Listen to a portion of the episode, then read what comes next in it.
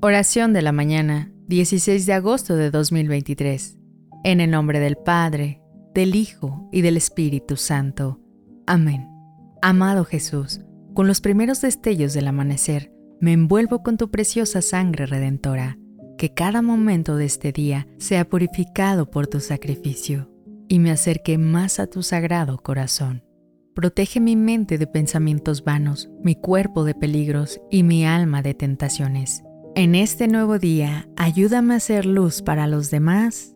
Amén.